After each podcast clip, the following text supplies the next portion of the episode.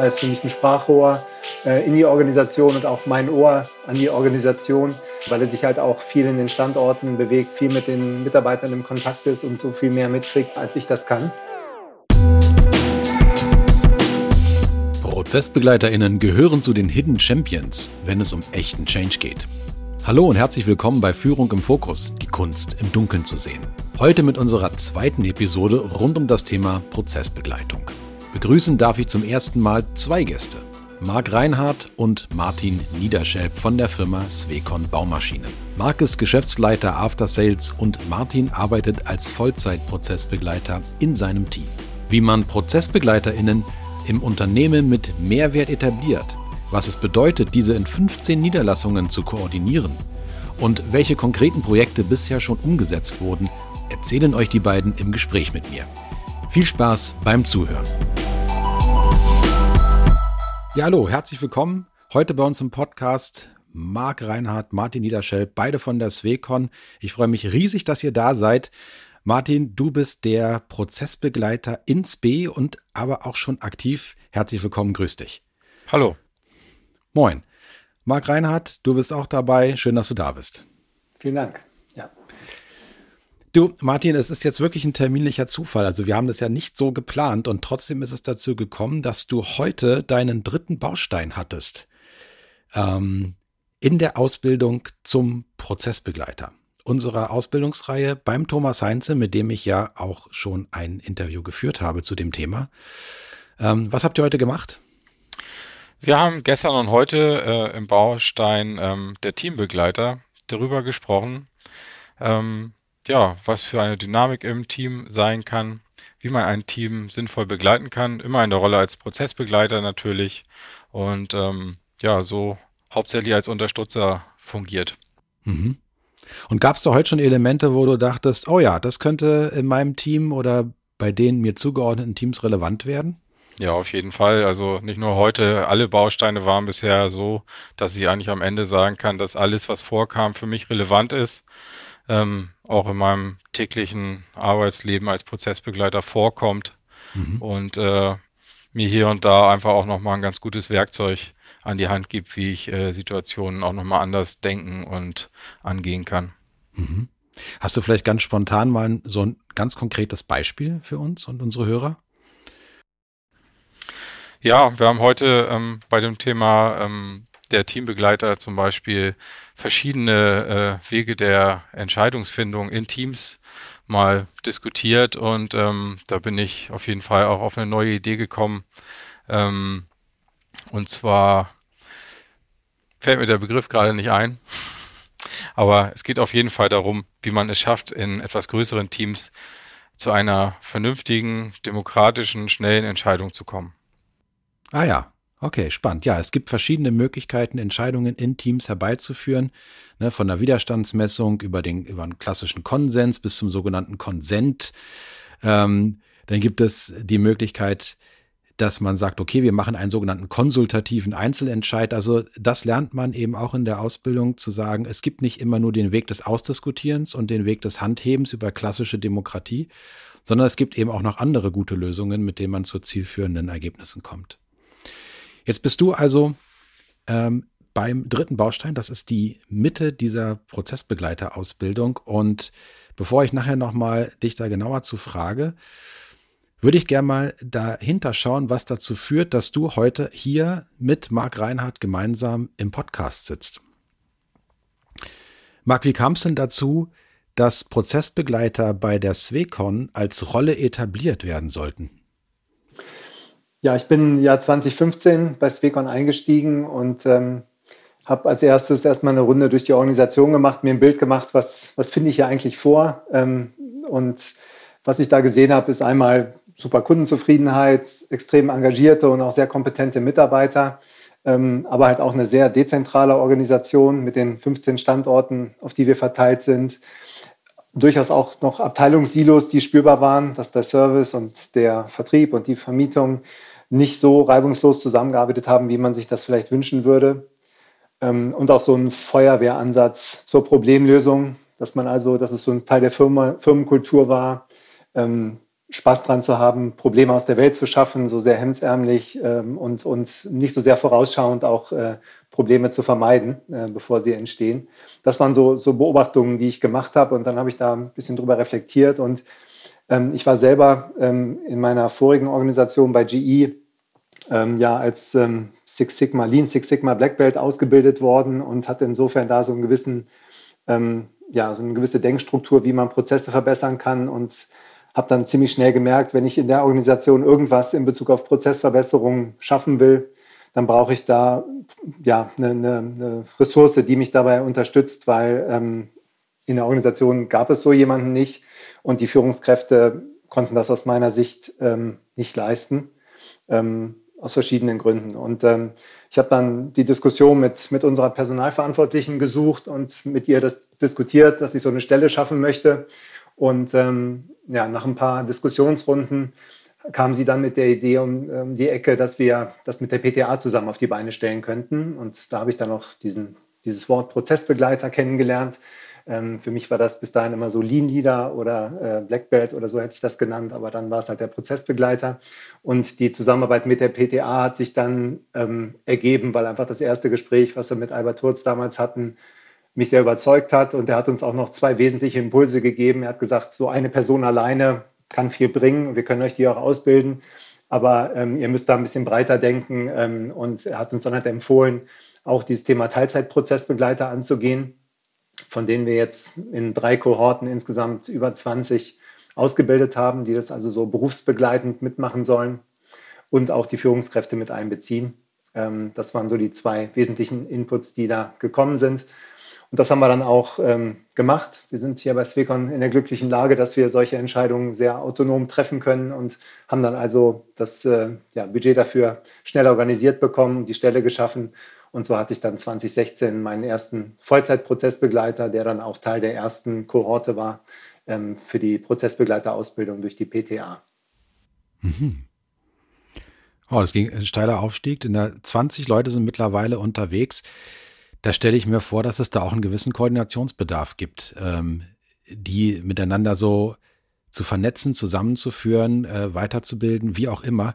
Wie seid ihr organisiert ähm, als Prozessbegleiter? Die Frage geht jetzt mal an beide, wer auch immer da antworten mag. Ähm, ich, ich, starte vielleicht mal, weil Martin das Thema jetzt äh, dann äh, sozusagen äh, auch übernommen hat und dann gleich noch ein bisschen ergänzen kann. Aber für den Hintergrund, ähm, würde ich, würde ich vielleicht erstmal sagen, wir, wir haben, ähm, denke ich, reichlich gesät an äh, sozusagen Prozessbegleitern, aber uns vielleicht ein bisschen zu wenig ums Gedeihen gekümmert.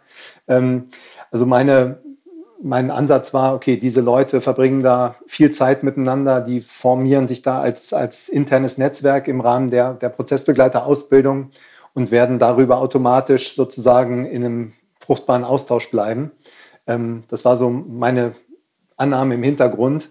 Und ähm, deshalb haben wir nach den Schulungen relativ wenig ähm, sozusagen strukturiert, die, die wieder zusammengebracht und uns äh, für einen Austausch gesorgt äh, von zentraler Stelle.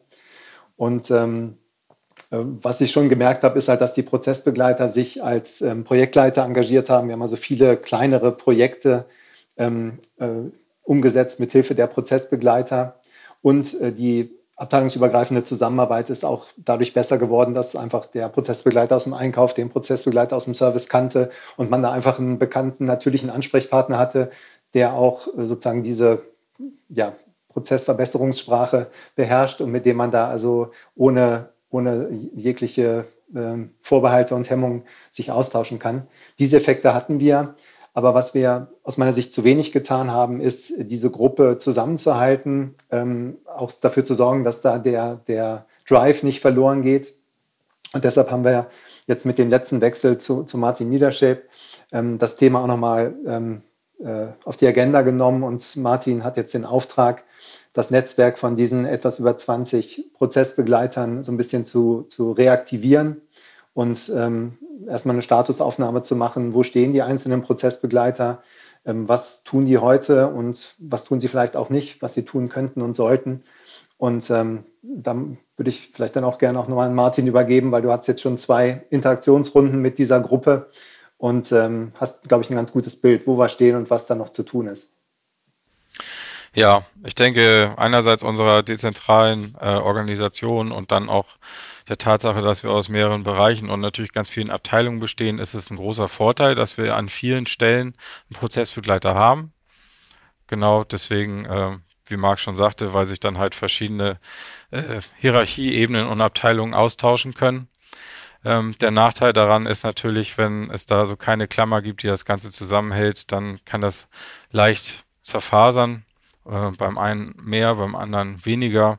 Wir haben deswegen jetzt erstmal ein äh, Kickoff-Meeting gehabt, wo wir alle zusammengerufen haben und gesagt haben, wir haben vor, dass wir uns alle vernetzen, dass wir ein gemeinsames Netzwerk bauen.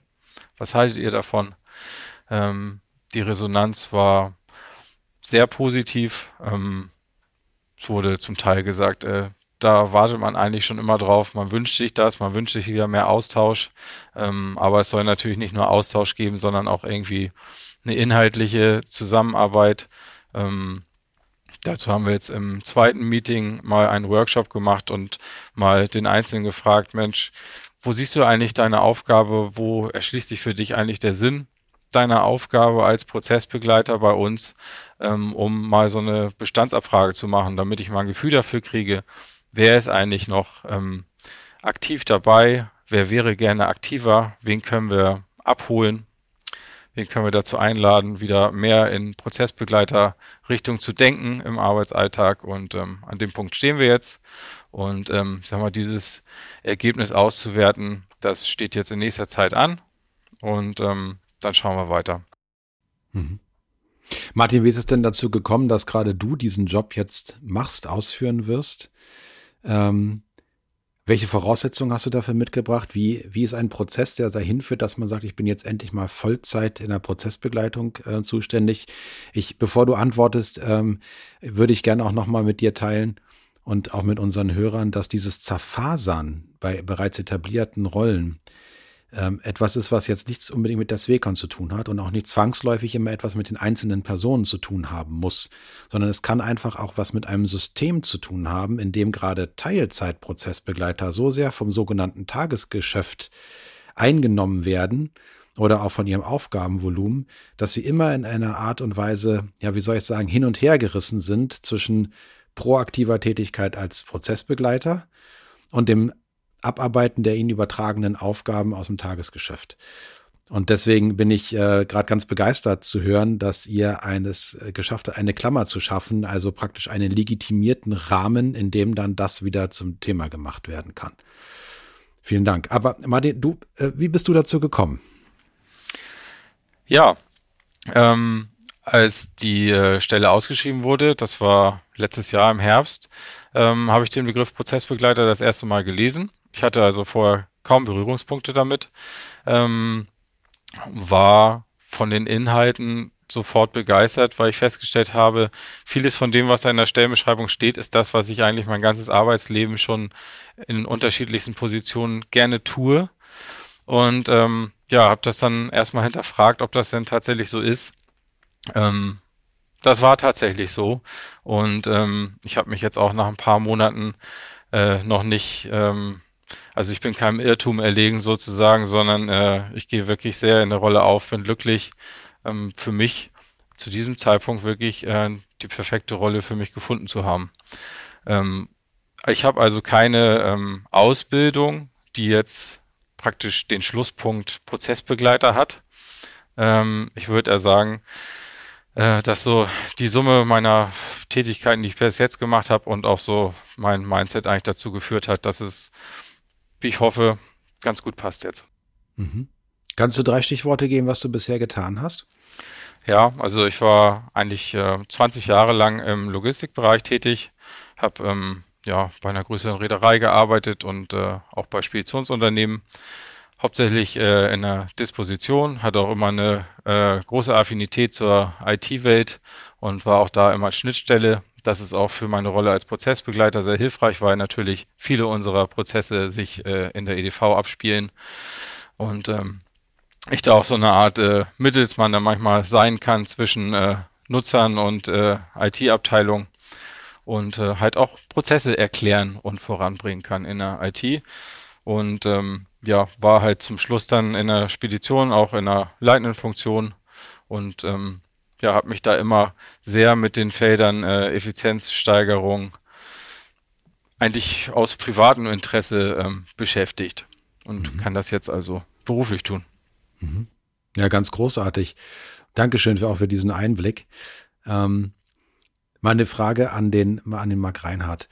Äh, wo ist denn der Martin praktisch jetzt als koordinierender Prozessbegleiter in Vollzeit aufgehängt im Organigramm? Das wäre die erste Frage und vielleicht auch, wenn du magst, gleich die zweite im Anschluss.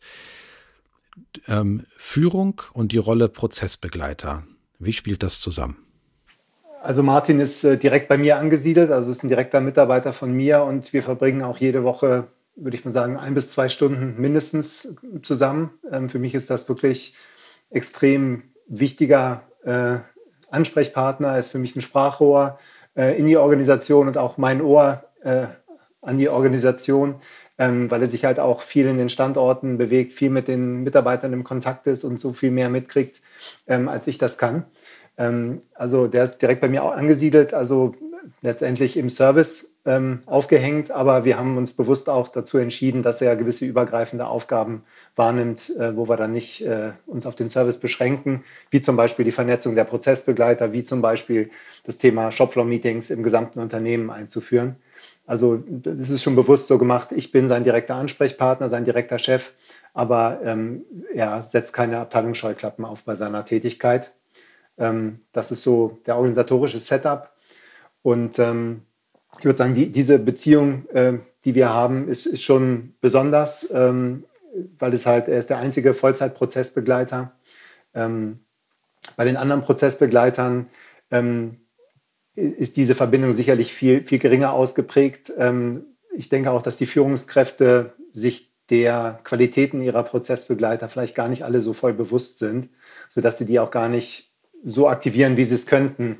Ähm, ne? Und ich glaube, das ist auch ein Ansatzpunkt, der sich jetzt aus der Arbeit, die Martin gerade macht mit der Vernetzung, vielleicht auch nochmal ergibt, dass wir auch die Führungskräfte da noch ein bisschen mehr ähm, ins Boot holen müssen, was sie da eigentlich mit erreichen können. Ähm, also ein Thema, was jetzt äh, bei, unserem, bei unseren Verbesserungsschleifen zum Thema Shopfloor-Meetings in den Fokus rücken wird, ist das Thema Verbesserung, kontinuierliche Verbesserung und dort auch Aktionen einzuleiten, Verschwendung zu erkennen und so einfach abzustellen. Und ähm, ich denke, das wird ein gutes Thema sein, was die Führungskräfte mit ihren Prozessbegleitern ein bisschen zusammenbringt und ähm, ja, konkrete Ansatzpunkte liefert, die dann auch, wo die Führungskraft auch merkt, ich habe was davon und was die Beziehung stärkt. Ne? Mhm. Ich frage mal ganz provokativ, Martin, bist du jetzt der verlängerte Arm von Marc? Ähm, also in so einer Exeku exekutiven Rolle nicht, ähm, das ist klar, aber glücklicherweise äh, vertritt ja Marc auch die Themen, die ich auch unterstützen kann, ähm, die äh, ja auch zur Beschreibung meines Jobs hier gehören. Ähm, insofern natürlich ja, insofern trage ich natürlich den Lean-Gedanken in die Gesellschaft rein. Ähm, doch, das kann man schon sagen, ja. Aber ich bin nicht sozusagen als Marx Erfüllungsgehilfe unterwegs. Marc, da fällt ja noch was zu ein zu deinem, zu ja, deinem verlängerten Arm. Genau, also oder auch nicht. Ich, ich glaube, es ist schon allen bekannt in der Organisation, dass, dass Martin ähm, ja, guten Zugang zu mir hat und, und wir äh, eng, äh, eng vernetzt sind. Insofern haben das die Leute vielleicht auch im Hinterkopf, wenn sie mit, mit, mit dir sprechen, Martin. Aber ich glaube, du kriegst es trotzdem hin, dann nicht als ein ähm, ja, Spitzel aus der Zentrale wahrgenommen zu werden, sondern als ein Kollege, dem man sich öffnen kann, der auch ähm, sozusagen nicht alles unreflektiert weiter plaudert, ähm, sondern dem man, dem man auch vertrauen kann. Ähm, ne, ich denke, das ist kein Widerspruch, äh, dass wir ein enges Verhältnis haben und trotzdem Martin äh, auch vertrauensvolle und teilweise auch vertrauliche Gespräche mit Leuten in den Standorten führt. Ne? Also insofern ja, ist für mich schon, wie eben beschrieben, eine extrem wichtige Rolle, dass, dass Martin halt in der Organisation wirklich tiefe Einblicke hat in die Abläufe. Ähm, und ähm, ich glaube, du kriegst das bisher auch sehr gut hin, dass, dass ähm, ja, die Leute dir vertrauen und wir trotzdem uns inhaltlich auch tiefgehend über die Dinge, die da in der Organisation passieren, austauschen. Ja. Vielen Dank nochmal für die Ergänzung. Ähm, ich glaube, es geht nichts über Vertrauen wenn es um die Prozessbegleiterrolle geht, damit eben dort Dinge, wenn immer wenn Menschen Dinge optimieren, dann müssen sie an etwas arbeiten, was sie bei aktueller Betrachtung in letzter Zeit vielleicht nicht so gut gemacht haben. Und in dem Moment brauche ich einfach Vertrauen, um damit der produktiv umgehen zu können. Aber wie, wie, wie können sich unsere Hörerinnen und Hörer das im Alltag vorstellen? Die Frage geht an Martin. Ähm, wie kommt es dazu, dass du dann plötzlich in einen Prozess involviert bist? Also wirst du beauftragt, wirst du geholt, wirst du geschickt, ähm, begibst du dich dorthin? Wie kommt es dazu, dass du dann plötzlich bei jemandem bist und einen Prozess mitbegleitest?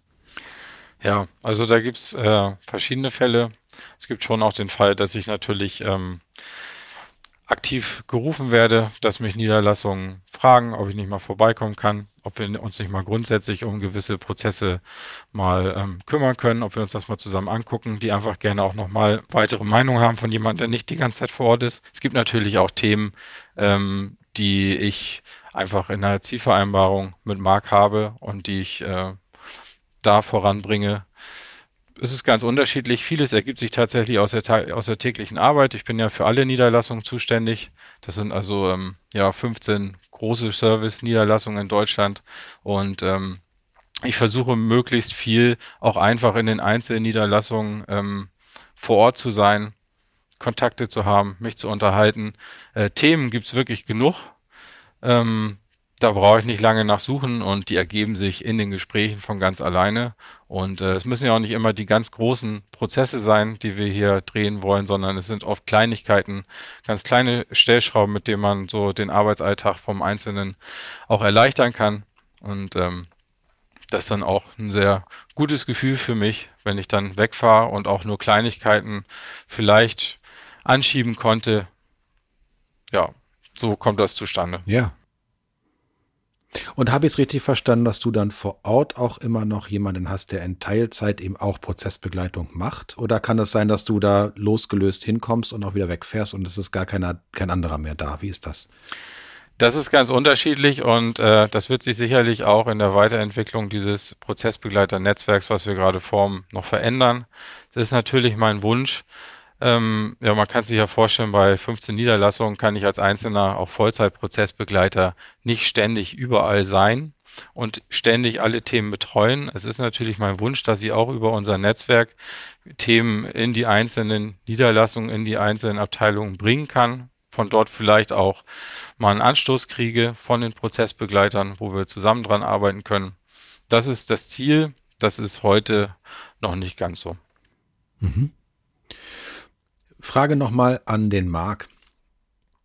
Wenn du jetzt anderen Führungskräften empfehlen, eine Empfehlung aussprechen würdest, wie man am besten diese Rolle Prozessbegleiter im Unternehmen promoviert, also nach vorne bringt, etabliert, vielleicht auch entgegen dessen, was bisher passiert ist, denn schließlich hatte man bisher keine Prozessbegleiter. Was würdest du jemandem mit auf den Weg geben, der sagt, klingt gut, brauche ich auch, aber es könnte schwer sein, das in meine Organisation reinzukriegen. Welche Ideen hast du da? Also als ersten Punkt ähm, würde ich sagen, es ist wichtig, wen man da auswählt, um, um diese Ausbildung zu durchlaufen. Ähm, wir haben uns dazu entschieden, dass ähm, also uns im Wesentlichen aus unserem Talentpool zu bedienen. Also wir haben normale Personalentwicklungsdiskussionen, wo wir dann halt Talente von den Führungskräften genannt bekommen und dann auch Gedanken machen, wie können wir die entwickeln.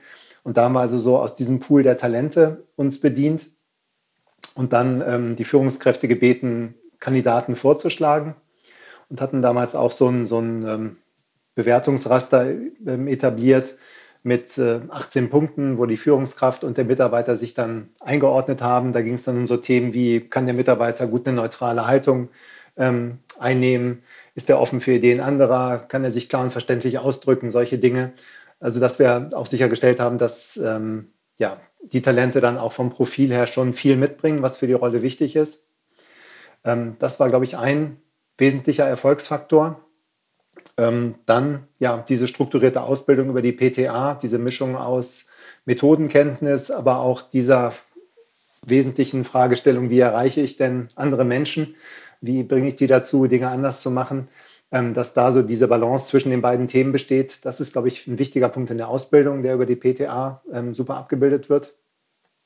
Und ähm, dann jetzt als auch als Learning aus den letzten Jahren, ähm, wo wir vielleicht nicht ganz optimal ähm, bei Swecon aufgestellt waren, dass man den Prozessbegleitern nach der Ausbildung oder während der Ausbildung dann auch ähm, dabei hilft, ähm, Erfolge zu erzielen, mit ihrer Rolle sichtbar zu werden, in der Organisation auch klar zu machen, wer sind diese Prozessbegleiter, was können die für uns tun, was ist deren Rolle, was, was kann ich von denen erwarten.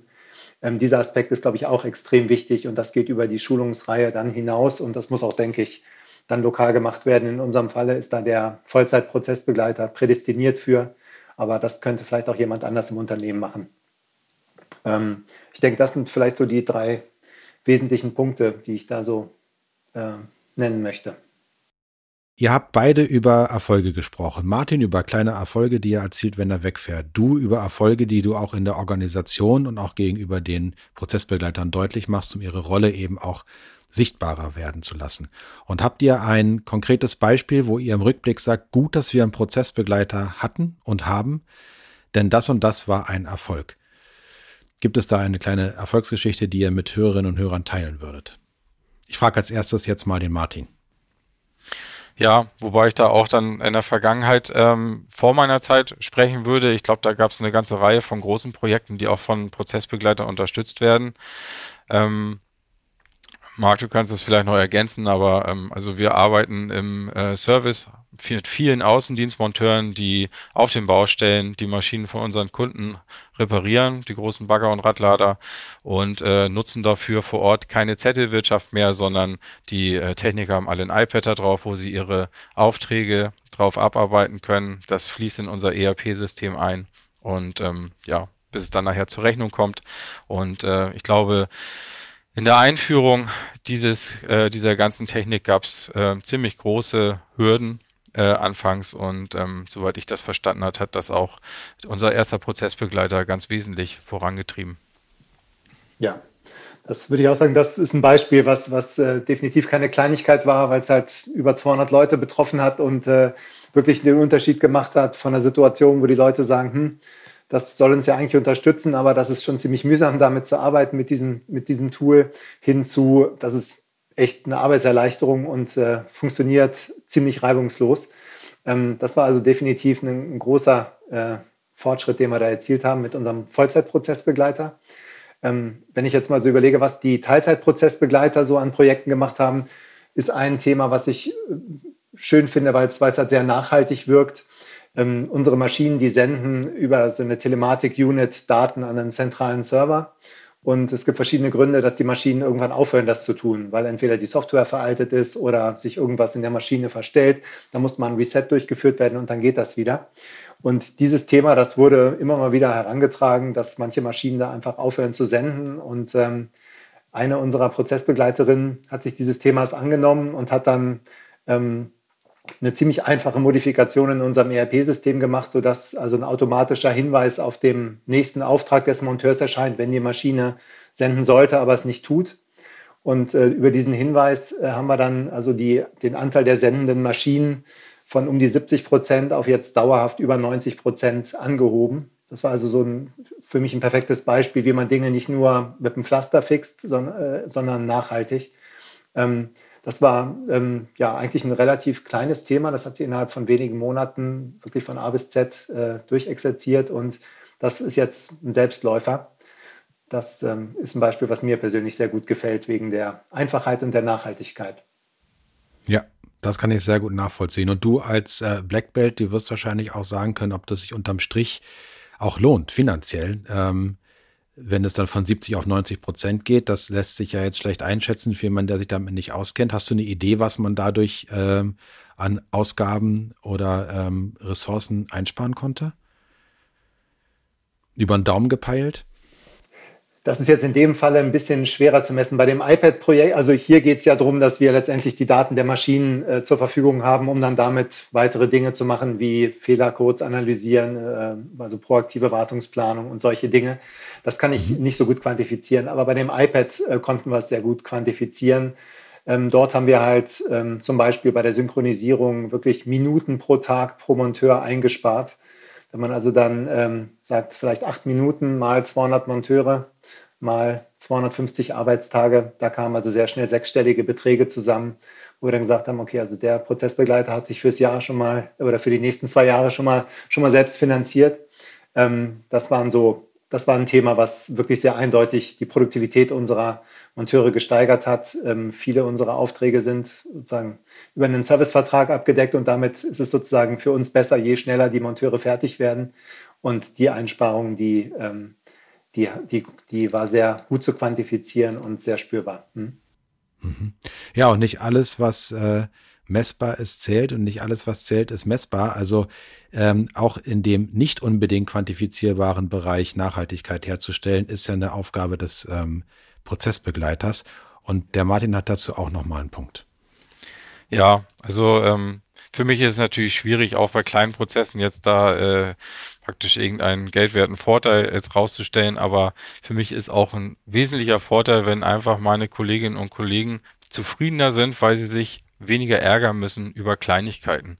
Wenn Sie manchmal zwei Klicks weniger für denselben Prozess machen müssen, ist das eine große Erleichterung und verringert das auch manchmal den Frust. Mhm. Ja, und Frustvermeidung ist ein ganz wichtiger Punkt. Also der lässt sich ganz schlecht in Geld fassen, aber sorgt dafür, dass Menschen, die Erfahrung im Unternehmen gesammelt haben, länger bleiben und die Erfahrung mit den anderen teilen. Gibt es eine Frage, die ich noch nicht gestellt habe, von der ihr denkt, die hätte er mal stellen sollen? Und was wäre eure Antwort darauf? Ich frage mal den Marc zuerst. Ja, also ich denke, was vielleicht ein bisschen äh, zu kurz gekommen ist heute, ist dieses Thema, welche Rolle können Prozessbegleiter bei einem Kulturwandel spielen?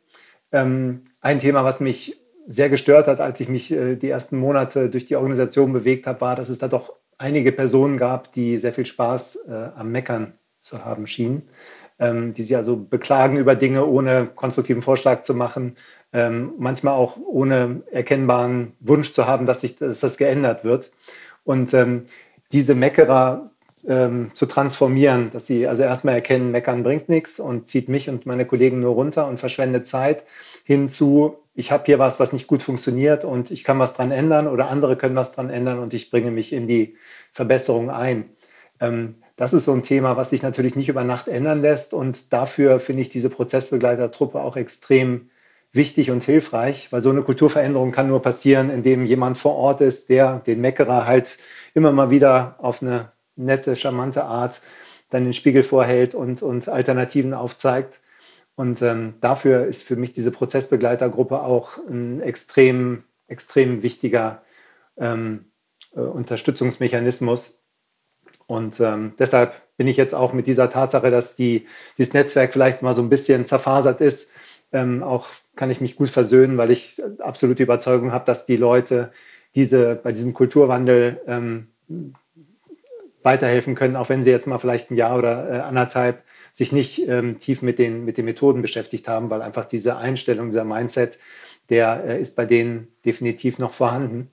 Und äh, ja, das ist, das ist für mich also auch noch ein ganz wesentlicher Punkt neben ja, Prozessverbesserungen, Verschwendung abschaffen, diese, diese Kultur, dass man Dinge ändern kann, ähm, dass man sich nicht äh, in Situationen reinergeben soll, sich nicht in Frust ergehen soll, dass, dass dieses Thema ähm, durch, durch die Gruppe äh, richtig nach vorne gebracht werden kann.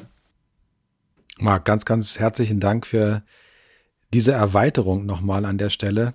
Und ich glaube, diese Art der Veränderungsfähigkeit, in dem das lösungsorientierte Denken als selbstverständlich etabliert wird in einer Kultur, diese Art von Veränderungsfähigkeit ist das, was wir brauchen, um dieser sogenannten VUCA-Welt, der immer komplexer, schneller werdenden Welt auch besser zu begegnen. Ähm, vielen, vielen Dank dafür. Und Martin, der hauptamtliche Prozessbegleiter der Firma Swecon, hat jetzt das letzte Wort. Ja, ich würde äh, gerne vielleicht noch mal kurz was zur Prozessbegleiterausbildung sagen. Ähm, dass es für mich auch eine, eine großartige Gelegenheit ist, mich halt auch mit Prozessbegleitern, die jetzt ausgebildet werden, aus anderen Unternehmen auszutauschen im Rahmen dieser Ausbildung. Äh, kann ich halt auch wieder über unseren eigenen Tellerrand hinausschauen. Die anderen Teilnehmer kriegen ein bisschen was von mir mit, ich von denen. Ähm, ich denke, das ist, ist ein toller äh, Wissenstransfer, ist da möglich und ähm, ich kann mir auch vorstellen, ein Netzwerk, was über die Ausbildungsreihe hinaus halten wird. Ganz, ganz herzlichen Dank. Wir stellen fest, Netzwerken und gemeinsam lösungsorientiert sein können ganz tolle Komponenten sein, die ein Prozessbegleiter in sich vereint und das jeweilige Unternehmen, aber auch die jeweilige Führungskraft sehr in ihrer Effektivität unterstützen kann. Ganz lieben Dank an euch. Ich wünsche euch einen zauberhaften Abend und sage bis bald. Tschüss. Tschüss. Tschüss.